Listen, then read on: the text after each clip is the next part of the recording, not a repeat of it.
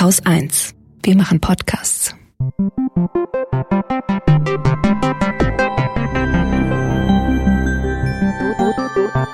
Anekdotisch. Evident.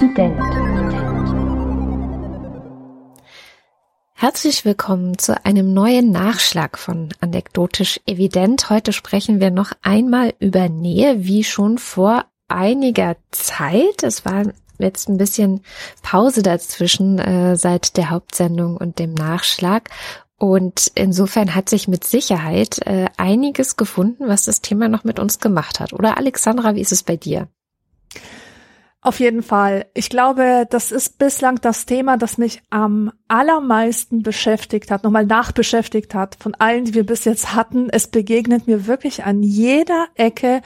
Es hat mir auch gezeigt, dass es ein Thema ist, das mich persönlich sehr stark betrifft, das mich immer wieder beschäftigt, weil ich eben ein Mensch bin, der äh, ja so seine Probleme hat, Nähe zu empfinden.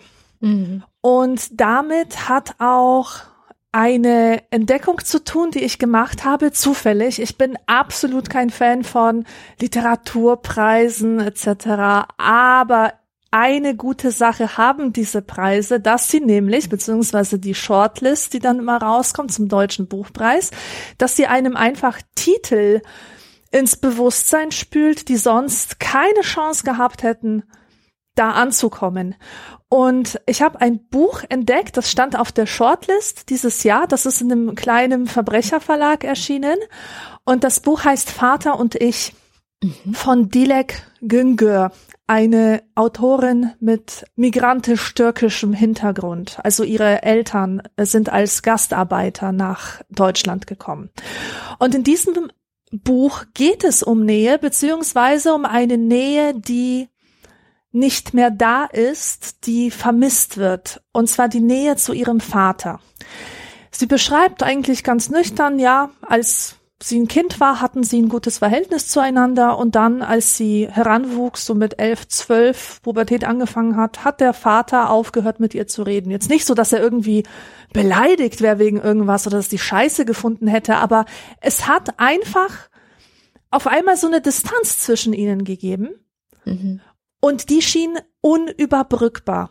Und jetzt schreibt sie diesen Text als erwachsene Frau und blickt zurück und sagt, ja, eigentlich habe ich überhaupt keine Nähe mehr zu meinem Vater, weil alles wird über meine Mutter geklärt. Ich erzähle alles, was in meinem privaten Leben passiert, meiner Mutter, nie meinem Vater. Ich kann dann einfach nur damit rechnen, dass die Mutter dem Vater das dann vermittelt, ja, so eine Mittelsperson ist und der dann auch schon Bescheid weiß, aber der würde jetzt nie von sich auf den Gedanken kommen, ein längeres Gespräch mit, mit ihr zu führen oder äh, auf irgendeine Weise Zuneigung zu zeigen. Immer wieder erinnert sie sich an eine Freundin oder eine Cousine, die ein ganz inniges Verhältnis zu ihrem Vater hat. Die tanzen auf Hochzeiten zusammen auf Tischen, umarmen sich, küssen sich. Und das ist so ihre Vorstellung, was es bedeutet, eine enge Beziehung oder eine gute, nahe Beziehung zu ihrem Vater zu haben. Und jetzt passiert Folgendes. Die Mutter verreist für drei Tage irgendwas Sanatoriumartiges mit ihren Freundinnen und ähm, sie beschließt, den Vater zu besuchen und sich der Erfahrung auszusetzen, drei Tage lang mit ihm allein zu sein. Und es ist vollkommen klar, die müssen miteinander sprechen. Es, es, es kann einfach nicht mehr vermieden werden. Und ähm, als ich das so gelesen habe, dachte ich, wow, das ist ein Buch, in dem knallt's richtig, das will ich unbedingt lesen. Und dann las ich das und las ich das und stellte fest, da passiert jetzt eigentlich gar nichts, sondern es wird so ein ganz normaler Alltag geschildert, wie sie zusammen essen zubereiten, wie sie ganz knappe Gespräche führen, einfach nur Frage, Antwort. Die gehen nie irgendwie in die Tiefe oder sprechen über die Dinge, die die Autorin quälen. Und es ist so wunderbar, was einem dieses Buch zeigt oder was es mir gezeigt hat, dass wir ganz feste Vorstellungen davon haben, was es eigentlich bedeutet, Nähe auszudrücken, ein enges Verhältnis zu jemandem zu haben, ein gutes Verhältnis zu jemandem zu haben. Und diese Vorstellungen hindern uns oft daran zu sehen, dass manchmal Nähe sich auch ganz anders ausdrücken kann. Hm. Weil zum Beispiel ähm, dieser Vater, der ist einfach so, wie er ist. Und das versteht die dann im Laufe der Geschichte.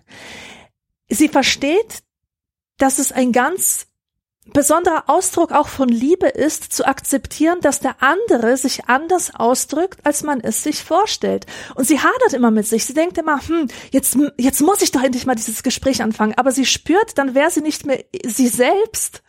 Also sie muss sich richtig gehend dazu überwinden, entscheidet sich schließlich dagegen. Sie entscheidet sich dafür, ihn so zu akzeptieren, wie er ist und ihr Unbehagen einfach mal so stehen zu lassen, sich nicht zu verbiegen, sich nicht zu überwinden, um die Beziehung irgendwie künstlich deeper zu machen, damit sie dem Bild einer Bezie ihrer ideal Vater-Tochter-Beziehung entspricht. Und was man die ganze Zeit spürt zwischen diesen Menschen, und, und das ist das Großartige an diesem Buch, ist tatsächlich Nähe. Die haben einfach nur unterschiedliche Arten, diese Liebe, diese Nähe leise und laut auszudrücken. Und nicht jedem taugt es, Smalltalk zu machen, über persönliche Dinge zu reden. Und man kann sich auch über solche Dinge wie zusammen Essen, zusammen Essen zubereiten, näher kommen. Oder in meinem Beispiel, ich habe auch so ein paar Beziehungen in, in meinem Privatleben, die jetzt nicht so von einer Nähe geprägt sind, die jeder von außen als eine solche äh, erkennen würde. Und in solchen Beziehungen ist es super toll, sich zum Beispiel über Musik näher zu kommen oder übers Spiel. Mhm. Ich habe zum Beispiel jetzt letztens auch die Erfahrung gemacht, dass ich mich einem Menschen viel mehr verbunden fühle, also äh, schneller Vertrauen zu ihm aufbaue, wenn vorher einfach ein Gesellschaftsspiel gespielt wird. Also quasi ohne den üblichen Smalltalk, ohne dieses, was machst denn du beruflich und was machen deine Eltern und wo bist denn du geboren und wie und warum, sondern einfach mal gemeinsam Zeit verbringen, etwas tun, was, was nichts mit einem persönlich zu tun hat, aber trotzdem irgendwie gemeinsame Zeit ist. Und so kann man sich eigentlich viel schneller näher kommen, als durch dieses mit dem Hammer drauf und mit der Tür ins Haus und sofort muss geknutscht und gebusselt werden und intime Fragen und Geheimnisse ausgeplaudert. Also das ist wirklich äh, meine Entdeckung des Jahres gewesen. Oh, das klingt total toll. Jetzt will ich das Buch auch lesen. Dabei muss ja, ich schon so unbedingt. viele Bücher lesen. Das ist Also selbst wenn ich, selbst wenn ich jetzt alles gespoilert habe, ist es immer noch ein lohnenswertes Buch. Sehr schön. Ja, das Thema Nähe ähm, hat mich insofern noch beschäftigt, weil ich erstens was vergessen habe und zweitens eine Erfahrung nochmal teilen möchte, äh, die natürlich auch wieder mit dieser Corona-Pandemie zu tun hat und ganz interessant vielleicht ist. Womit fange ich an? Also ich fange erstmal an mit dem, was ich nicht vergessen habe. Es hat einfach nicht mehr in die Sendung gepasst letztes Mal. Und zwar ähm, bin ich in der Recherche für die Sendung über eine Künstlerin gestolpert, die vor allem in den 60ern, 70ern in den USA so ihre große Zeit hat oder bekannt geworden ist. Die ist auch bis heute noch sehr wichtig und berühmt. Und zwar Martha Rosler heißt die.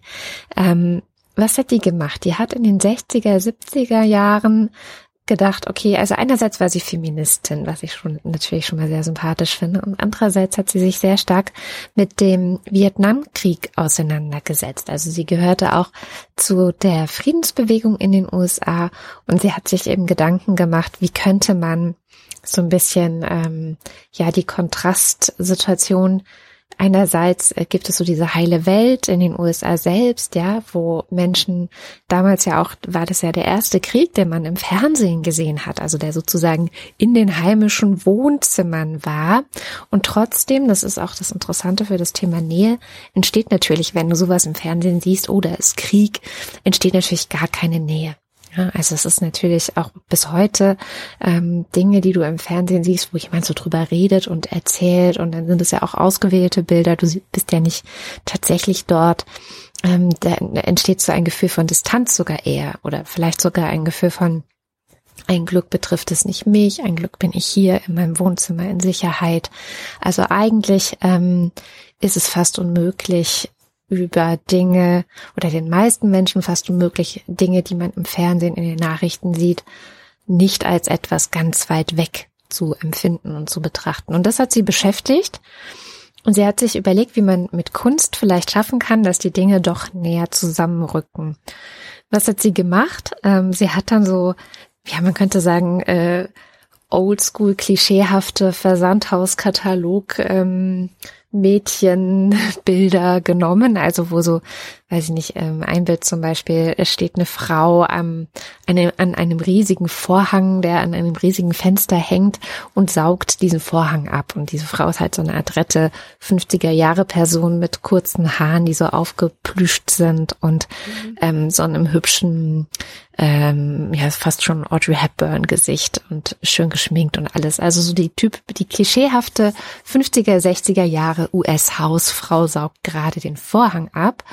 Aber hinter diesem Vorhang, also quasi das Fenster, ähm, das nach draußen zeigt, da ist der Krieg. Also da hat einfach Martha Rosler dann Bilder aus dem Krieg dahinter äh, montiert, eine Collage draus gemacht aus Kriegsbildern und ähm, den Wohnzimmerbildern aus dem, weiß nicht, ob es aus dem IKEA-Katalog war, aber eben so ähm, biedere Hausfrauen-Wohnzimmer-Arrangements, die sehr sauber sind, die oder sauber gemacht werden. Es gibt auch ein Bild, das ähm, ist in, einer, in so einer Küche, wo schon die Kochutensilien rumliegen und alles ist ganz abgewischt und sauber und clean, aber es laufen halt äh, US-Soldaten im Hintergrund herum äh, mit Waffen in der Hand und verstecken sich und so. Und das fand ich insofern ein schönes Anliegen, weil es mir so ein bisschen aus dem Herzen spricht, auch für die heutige Situation zum Beispiel, ähm, dass es immer so eine große Diskrepanz gibt zwischen wir sind bei uns zu Hause und alles ist in Ordnung und gleichzeitig gibt es aber Orte auf der Welt, die von unserem Land, von unserem von unseren politischen Entscheidungen betroffen sind, direkt betroffen mhm. sind, wie jetzt zum Beispiel eben der Vietnamkrieg. Das war ja, ist ja nun nicht so, dass in den USA die Leute da nichts mit zu tun gehabt hätten, sondern das hat ja auch die Menschen sehr beschäftigt. Aber dadurch, dass man eben so eine innere Distanz schaffen konnte und ähm, ja das Gefühl hatte, es passiere einem selbst ja nicht, das ist weit weg, hat es so, zumindest so in dieser Mainstream-Gesellschaft, wenn man jetzt gerade nicht in der Friedensbewegung war, gar keine Emotionen weiter ausgelöst oder nicht so wirklich Berührungspunkte ähm, gefunden. Kein, es, es, es gab keine Nähe. Man hat sich den Menschen in Vietnam und dem, was da passiert, nicht nah gefühlt. Und ich denke, dass das heute ganz oft auch so ist. Für mich zum Beispiel ist momentan eines der krassesten oder eine der krassesten Situationen äh, in Europa, diese Situation an, an der polnisch-belarussischen Grenze, mhm. wo tausende Geflüchtete ähm, bei Minustemperaturen nachts ohne Essen, ohne Trinken, ohne Dach über dem Kopf ausharren müssen, die da einfach so zum Spielball der Politik, Spielball eines Konflikts zwischen ähm, Alexander Lukaschenko und der EU gemacht werden. Und wo man auch Bilder, mittlerweile Bilder in den Nachrichten auch sieht, also das geht schon wochenlang so, aber jetzt erst seit letzter Woche ist es auch wirklich jeden Tag in den Nachrichten gewesen und trotzdem passiert irgendwie nichts. Und die politische Debatte, also gerade heute Morgen wieder ähm, äh, gehört Heiko Maas, der sagte, nein, auf keinen Fall werde man da Geflüchtete aufnehmen, weil man lasse sich natürlich nicht erpressen. Ähm, und ich kann mir das nur erklären, ähm, dass wir uns so verhalten, wie wir uns verhalten, auch vor Jahren schon, als äh, an einer anderen Grenze Europas, nämlich in Griechenland, ähm, Zehntausende Menschen in Lagern hausten und auch bei schlimmsten, prekärsten Zuständen hausten, die eigentlich nur für ein paar Tausend gedacht waren. Und auch da, es ist halt weit weg. So, und diesen, diesen Wunsch, den wahrscheinlich Martha Rossler auch hatte, die Nähe herzustellen. Also eben zu zeigen, es ist weit weg vielleicht und es fühlt sich auch weit weg an, wenn wir es in den Nachrichten sehen, aber wir haben etwas damit zu tun. Es ist, ja. ähm, es, es, es liegt in unserem Verantwortungsbereich, jetzt nicht im Verantwortungsbereich von, ähm, weiß ich nicht, dir und mir. Wir können kaum was machen, so, aber es hat was mit Deutschland zu tun und es ist eigentlich etwas, was nicht so weit weg ist, wie wir tun und wie wir uns verhalten, sondern was, was uns viel näher gehen müsste.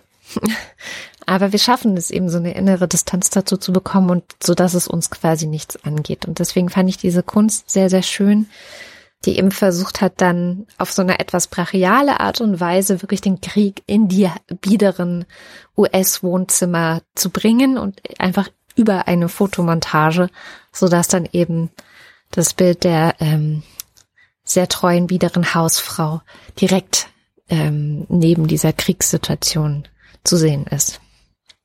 Ja, das ist aber auch, äh, es gibt auch dieses berühmte Beispiel genau über dieses Problem, dieses Distanzproblem. Ähm, du gehst in deiner Stadt, zum Beispiel in Berlin, spazieren und du siehst, da ertrinkt gerade ein Kind und das Kind ruft nach Hilfe. Du hast jetzt aber diese geilen Adidas an, die du gerade erst gekauft hast. Und wenn du jetzt in den Fluss springst, dann sind die natürlich hin. Ja, das. Und äh, jetzt die Frage: Springst du in den Fluss?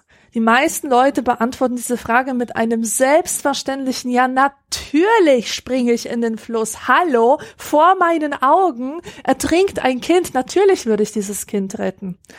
Und wenn man denen dann sagt, na ja, aber weißt du, in Afrika, da ist ein Kind, das könntest du für den Preis deiner Turnschuhe auch retten. Und zwar über ein paar Monate hinweg könntest du ihm irgendwie Nahrung verschaffen. Oder halt auf diese Weise ihm das Leben retten. Das fällt den Leuten viel, viel schwerer, da gleich zu sagen, ja, würde ich machen. Und man hat sogar, weil, weil es einfach so weit weg ist und weil man sich das nicht vorstellen kann. Also wir helfen tendenziell eher dem, der uns nahe ist. Und mhm. das meint nicht nur eine Ähnlichkeit, also dieser Mensch ist wie ich, sondern dieser Mensch ist auch in körperlicher Nähe zu mir. Es gibt auch Untersuchungen, die gezeigt haben, obwohl das eigentlich auch gesunder Menschenverstand ist, das, äh, das kann man sich ja denken, dass es so ist, wenn du direkt an einem Obdachlosen vorbeikommst, ist die Wahrscheinlichkeit, ihm etwas zu geben, sehr viel größer, als wenn der gleiche Obdachlose auf der gegenüberliegenden Straßenseite sitzt. Mhm. Also die Straße zu überqueren, um dem Obdachlosen eine, einen Euro zu geben, ist einfach ein viel größeres Hindernis. Das, das würden die allermeisten Leute schon nicht mehr machen. Naja, also das dazu. Und äh, Kunst und Nähe, großartiges Thema, weil auch dazu habe ich nämlich ein Buch gelesen, ein ganz kleines Büchlein von Kay Tempest. Kay Tempest muss man vielleicht erklären, die hieß einmal Kate Tempest. Das ist eine Dichterin aus Großbritannien, die ist queer und non-binär und deswegen hat sie sich, glaube ich, in Kay umbenannt äh, mhm. inzwischen. Und die hat ein Essay geschrieben, On Connectedness heißt das, ähm, verbunden sein auf Deutsch. Und dieser Essay hat mich total angesprochen, weil er auf, weil sie in diesem Essay aufzeigt, welche Kraft die Kreativität hat, für Verbundenheit zu sorgen in einer Gesellschaft, die total gespalten ist und wo die Leute halt so verschieden sind, dass Gemeinsamkeit und Verbundenheit über die althergebrachten Methoden eigentlich selten aufgebaut werden kann noch. Also es gibt ja kaum noch gemeinsame Traditionen, gemeinsame Religion, gemeinsame Bezüge. Und für sie ist das eben die Kreativität. Ich zitiere sie mal, wie sie, wie sie ihre Begriffe, mit denen sie da ähm, hantiert in dem Essay, wie die die definiert. Kreativität ist die Fähigkeit zu staunen und auf das zu reagieren, was uns verblüfft. Oder einfacher gesagt, jede von Liebe getragene Handlung ist kreativ. Jetzt habe ich was ausgelassen, aber sie erläutert noch, dass Kreativität nicht nur ist, ein Bild zu malen, einen Text zu schreiben, einen Film zu drehen, sondern kreativ kann es sein, eine schöne Erfahrung für seine Kinder zu gestalten oder Leute zu einem Fest einzuladen oder so. Also alles, alles Mögliche kann als kreativ verstanden werden. Verbundenheit ist das Gefühl, in der Gegenwart zu landen, wenn man vollkommen vertieft ist in das, was einen beschäftigt und auf alle Einzelheiten des Erlebens achtet. Kreatives Verbundensein ist der Einsatz von Kreativität, um Verbundensein zu erreichen und sich mit denjenigen, die den Moment mit einem teilen, in einen Raum größerer Verbundenheit zu begeben. Im Grunde hat sie damit genau das ausgedrückt, was die Hauptmotivation all meines Tuns ist. Mhm. Ich will immer wieder Nähe herstellen mit allem, was ich mache, zu anderen Menschen. Ja. Und ich habe hier jetzt gerade ein Plädoyer, weil mir das immer wieder begegnet.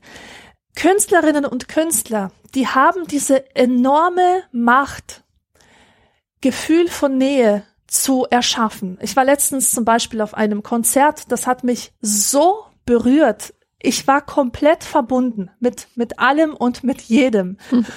Und danach, weißt du, ich kenne diese Situation, ich mache eine Lesung Und dann sitze ich hinter so einem Tisch und verkaufe meine Bücher und dann kommt eine lange Schlange und jeder sagt mir irgendwie, ach ja, das hat mich so berührt oder das war mir so wichtig oder das hat mich erinnert, das bedeutet mir so viel, bla bla bla. Solche Sachen halt. Und ähm, ich habe immer gedacht, ja, das ist halt selbstverständlich oder das ähm, ist halt so, ja. Also ich habe nicht, ich habe einfach nie drüber nachgedacht.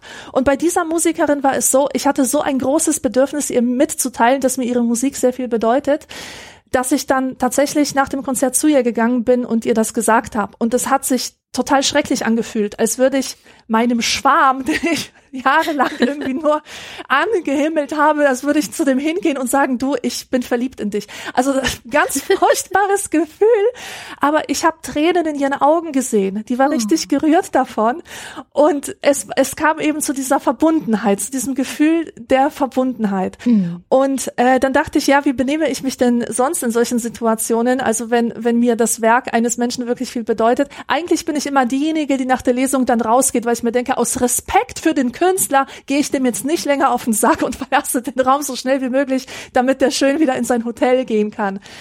Aber hier mein Plädoyer. Leute, ihr müsst diesen Menschen, Künstlerinnen und Künstlern und jedem, der euch das Gefühl gibt, Teil eines größeren Ganzen zu sein und doch nicht so allein zu sein, das mhm. bitte, bitte sagen. Auch letztens auf Twitter ist mir so ein Tweet zufällig äh, vorbeigerauscht. Da hat jemand geschrieben, ich hatte so eine coole Vorlesung bei einer Dozentin. Ich fand die so mega, die beschäftigt mich jetzt wochenlang. Soll ich das der Dozentin schreiben oder nicht? Und alle unter dem Tweet, ja natürlich, schreibt ja. mir das verdammt nochmal. Und wirklich, ich finde das so tragisch, dass so viele von uns einfach da so eine innere Hemmung haben oder irgendwie denken, das wäre nicht willkommen oder wäre irgendwie einfach nur nervig. Nein, macht es. Und ich würde sagen, ich habe länger drüber nachgedacht, vielleicht gerade bei solchen Nischen, Mhm. Menschen, die, die eine Nische bedienen, wo es klar ist, die hören das nicht jeden Tag, weil solche großen Leute wie, weiß ich nicht, Sophie Passmann oder Caroline Kebekus oder so, die werden ja für jeden Scheiß gefeiert. Die können schreiben, moin, Käffchen ist fertig oder so und schon stehen Lobpreisungen unter ihren Tweets, ja.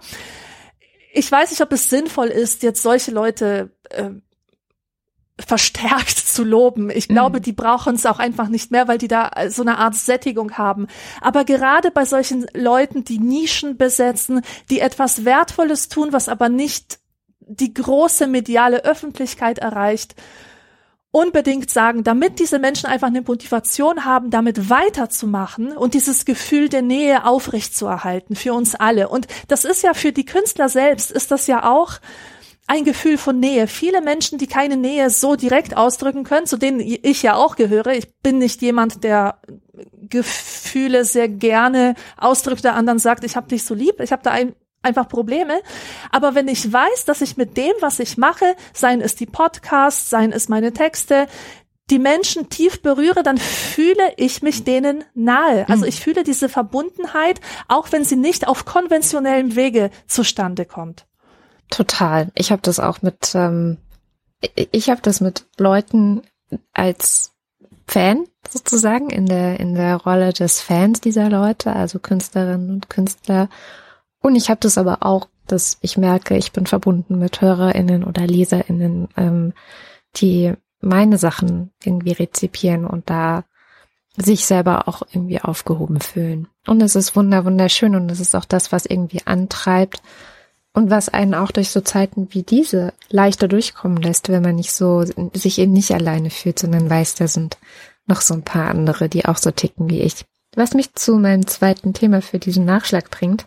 Es ist ja nun zwei Monate her, dass wir über Nähe gesprochen haben und Seitdem ist wahnsinnig viel passiert, finde ich. Also vor zwei Monaten noch hätte ich gedacht, dass wir als Gesellschaft so langsam wieder in eine nochmal neue Normalität kommen, dass es ein Winter wird, der nochmal anders ist als vielleicht vor der Pandemie, aber nicht so, wie es jetzt ist. Ich hätte nicht gedacht, dass äh, ich nochmal in eine Situation komme, wo ganze Klassen in Quarantäne geschickt werden, wo ich selber ein ungutes Gefühl habe, mit Leuten in einem großen Raum zu sein.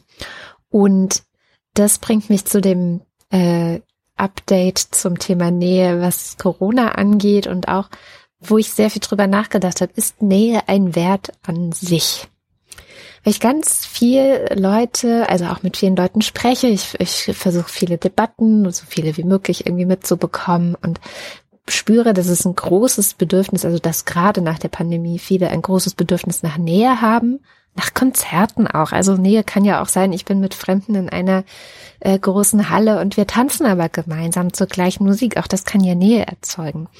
Ähm, oder Freunde treffen, Geburtstage feiern, ähm, weiß ich nicht, äh, gemeinsam Essen machen. Also einfach viel mit anderen Leuten unternehmen, viel wieder das, was man anderthalb Jahre nicht hatte, genießen und sich auch verbunden fühlen. Tatsächlich dieses Verbundensein ähm, auch zu zelebrieren. Und ich habe gemerkt in einer Situation, die ja, ich glaube, genau das gesucht hat. Also die einfach nach all der Zeit wieder viele Leute zusammenbringen wollte.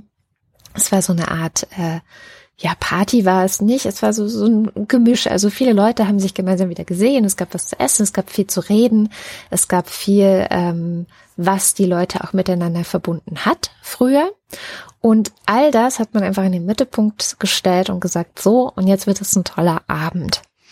Und hat aber nicht mehr darauf geachtet, zum Beispiel, ähm, weiß ich nicht, die Leute zu fragen, bist du geimpft oder ähm, gibt es irgendwie Tests für alle oder also es wurde überhaupt gar nicht darüber kommuniziert, ob es auch eine sichere Situation ist an diesem Abend, sondern das spielte auf einmal keine Rolle mehr.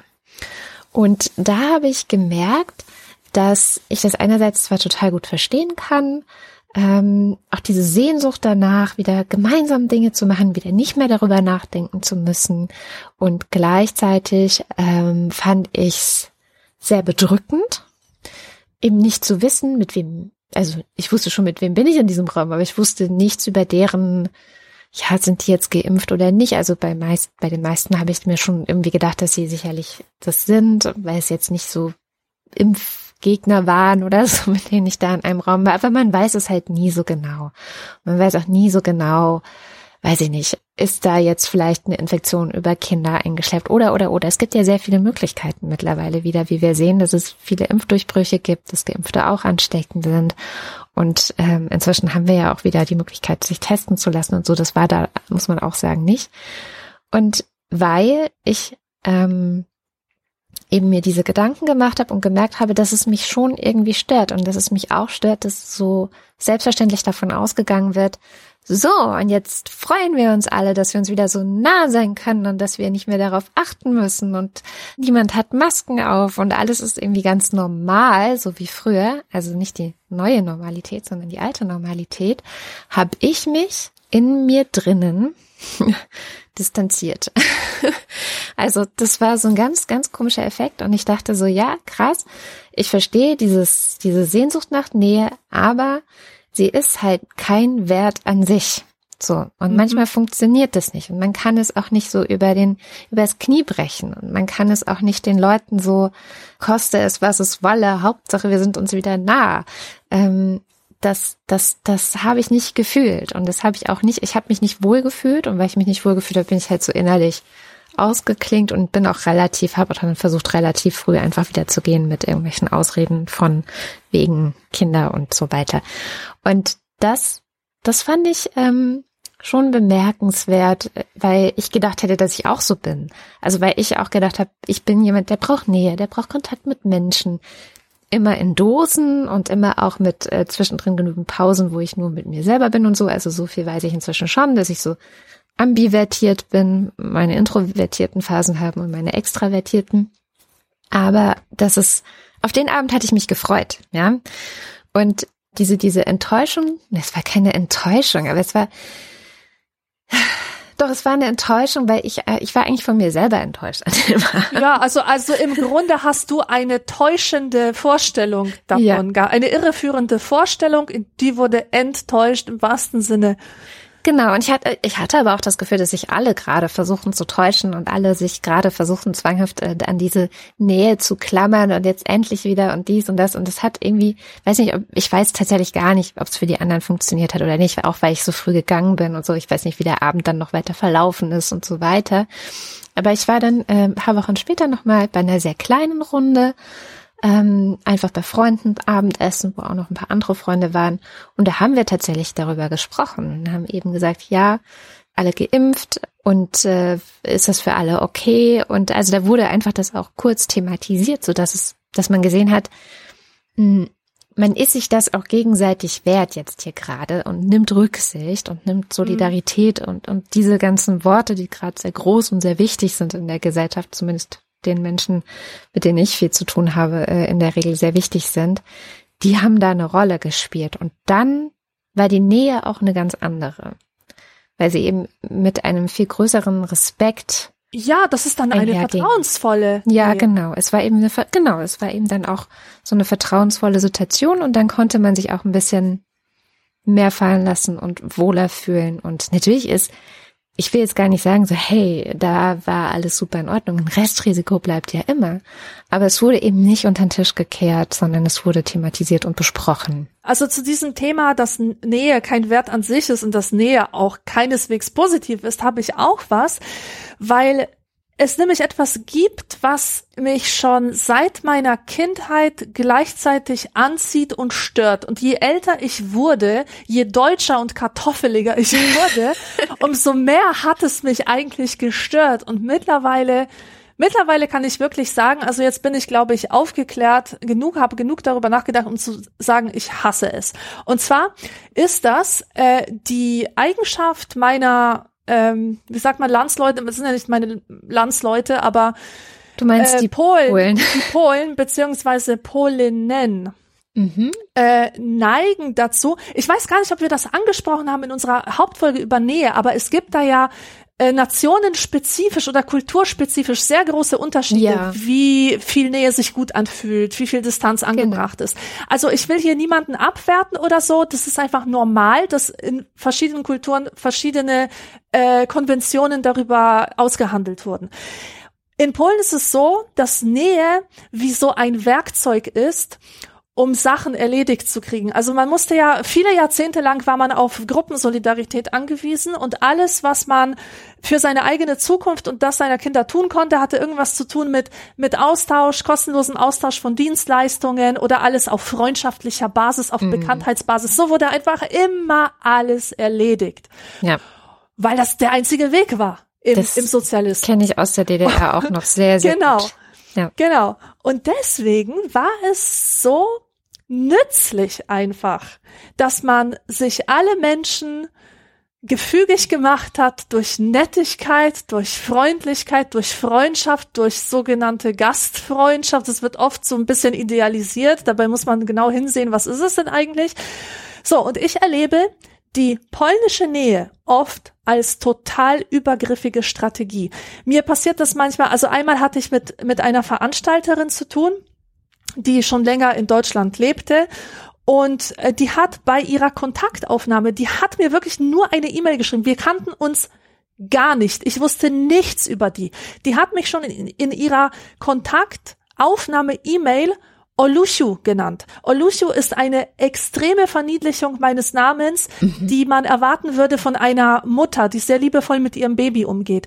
Die nennt ihr Kind dann Olushu, sagt sie zu ihr. Weißt du, es ist so, so liebevoll und so zärtlich, dass ich gedacht habe, öh, wer ist das und warum nennt die Frau mich so, als würde sie mich gleich ab, abknutschen wollen in dieser E-Mail? Also das, das fand ich einfach, krass. Oder, oder so ein typisches Prozedere, du besuchst jemanden in Polen zum ersten Mal. Das erste, was er macht, ist, er führt dich durchs ganze Haus und du darfst in jedes seiner Zimmer blicken, inklusive Badezimmer und Schlafzimmer und sämtliche Räume, die eigentlich einen sehr privaten Charakter haben. Mhm.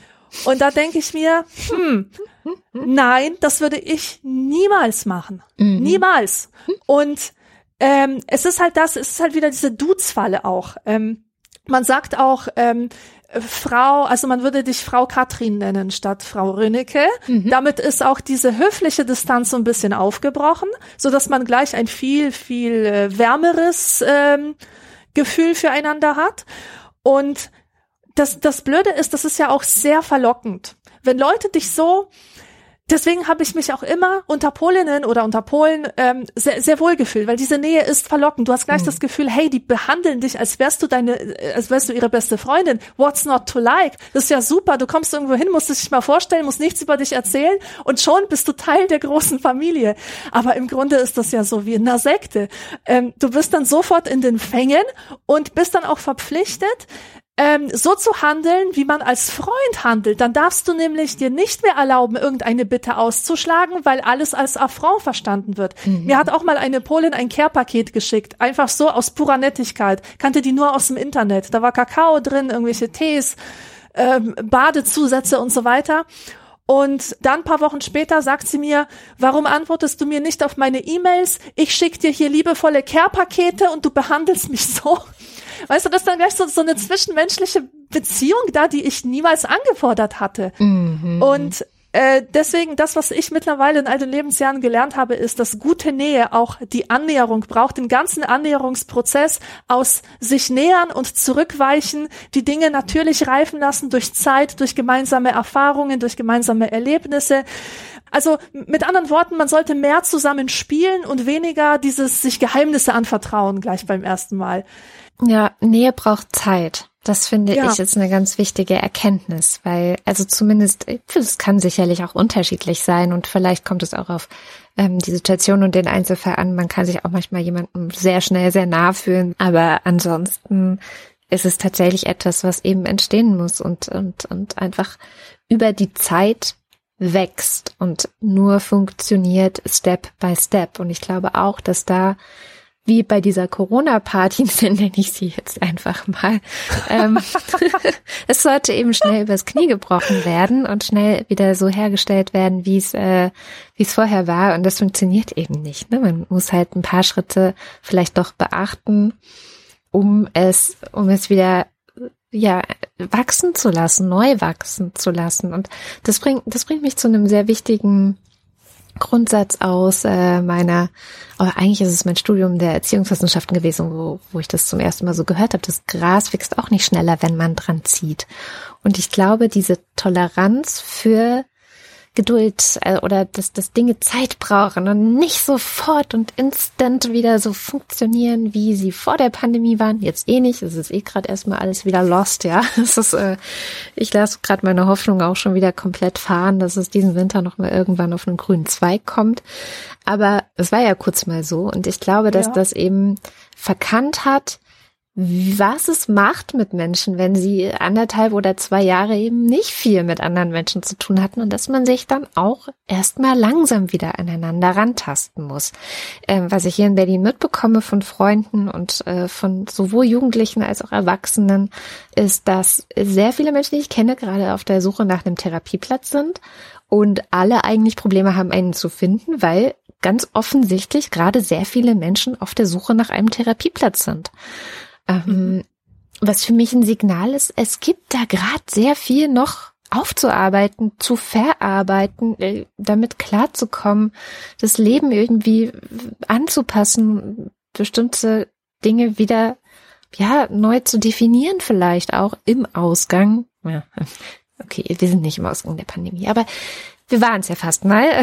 Und das, das glaube ich, ist etwas, was Menschen echt ähm, ungerne zugeben, wie viel Zeit ähm, gerade die Dinge, die uns am aller, aller wertvollsten sind. Und Nähe ist ja für uns etwas, was so den Menschen auch ein Stück weit konstituiert. Also er ist ja, also der Mensch, der, die meisten Menschen sind ja einfach Menschen, die irgendwo eine Verbundenheit brauchen. Ich glaube, das ist wahrscheinlich auch irgendwie genau. genetisch glaube, eingeschrieben. Ich glaube auch das Gefühl von Lebendigkeit, dann, das stellt sich dann ein, wenn man das Gefühl hat, berührt zu werden ja. von irgendwas oder etwas anderes zu berühren. Genau, dann fühlen wir uns lebendig und nicht nur so, als wären wir frei schwebend im Universum ganz allein. Und das ist gerade viel. Das muss eben langsam wieder aufgenommen werden, wenn es denn dann irgendwann wieder geht. Man, man muss das dann einfach auch neu lernen. Ja. Nähe neu lernen. Nicht übers Knie brechen, sondern tatsächlich nochmal diesen Prozess neu zulassen. Ja, die liebe Nähe. Ich habe mich schon wieder leer geredet. ja, ich habe auch nichts mehr. Jetzt habe ich eigentlich auch schon alles gesagt, was ich unbedingt loswerden wollte. Umso besser. Dann schreibt uns weiterhin gerne, was, wie es euch gerade irgendwie geht mit dem ganzen Thema Nähe. Es ist ja wirklich sehr ambivalent schon wieder mit rein, raus, nicht rein. Was mache ich? Treffe ich andere Leute? Treffe ich lieber niemanden mehr? Ugh, ich finde es schon wieder total ätzend alles. Aber gut, so ist es eben. Wir müssen da jetzt durch. Ähm, wie geht's euch damit und was, was hilft euch, euch verbunden zu fühlen in dieser, dieser Zeit, in der viele Verbindungen leider schon wieder wegfallen? Schreibt es Das ist eine sehr gute Frage. Da kommentiere ich vielleicht auch selbst mal. Kannst du es auch einfach sagen? Es ist dein Podcast. ja. Nein, lieber in den Kommentaren. Na gut, dann bis zum nächsten Mal. Bis dann. Tschüss.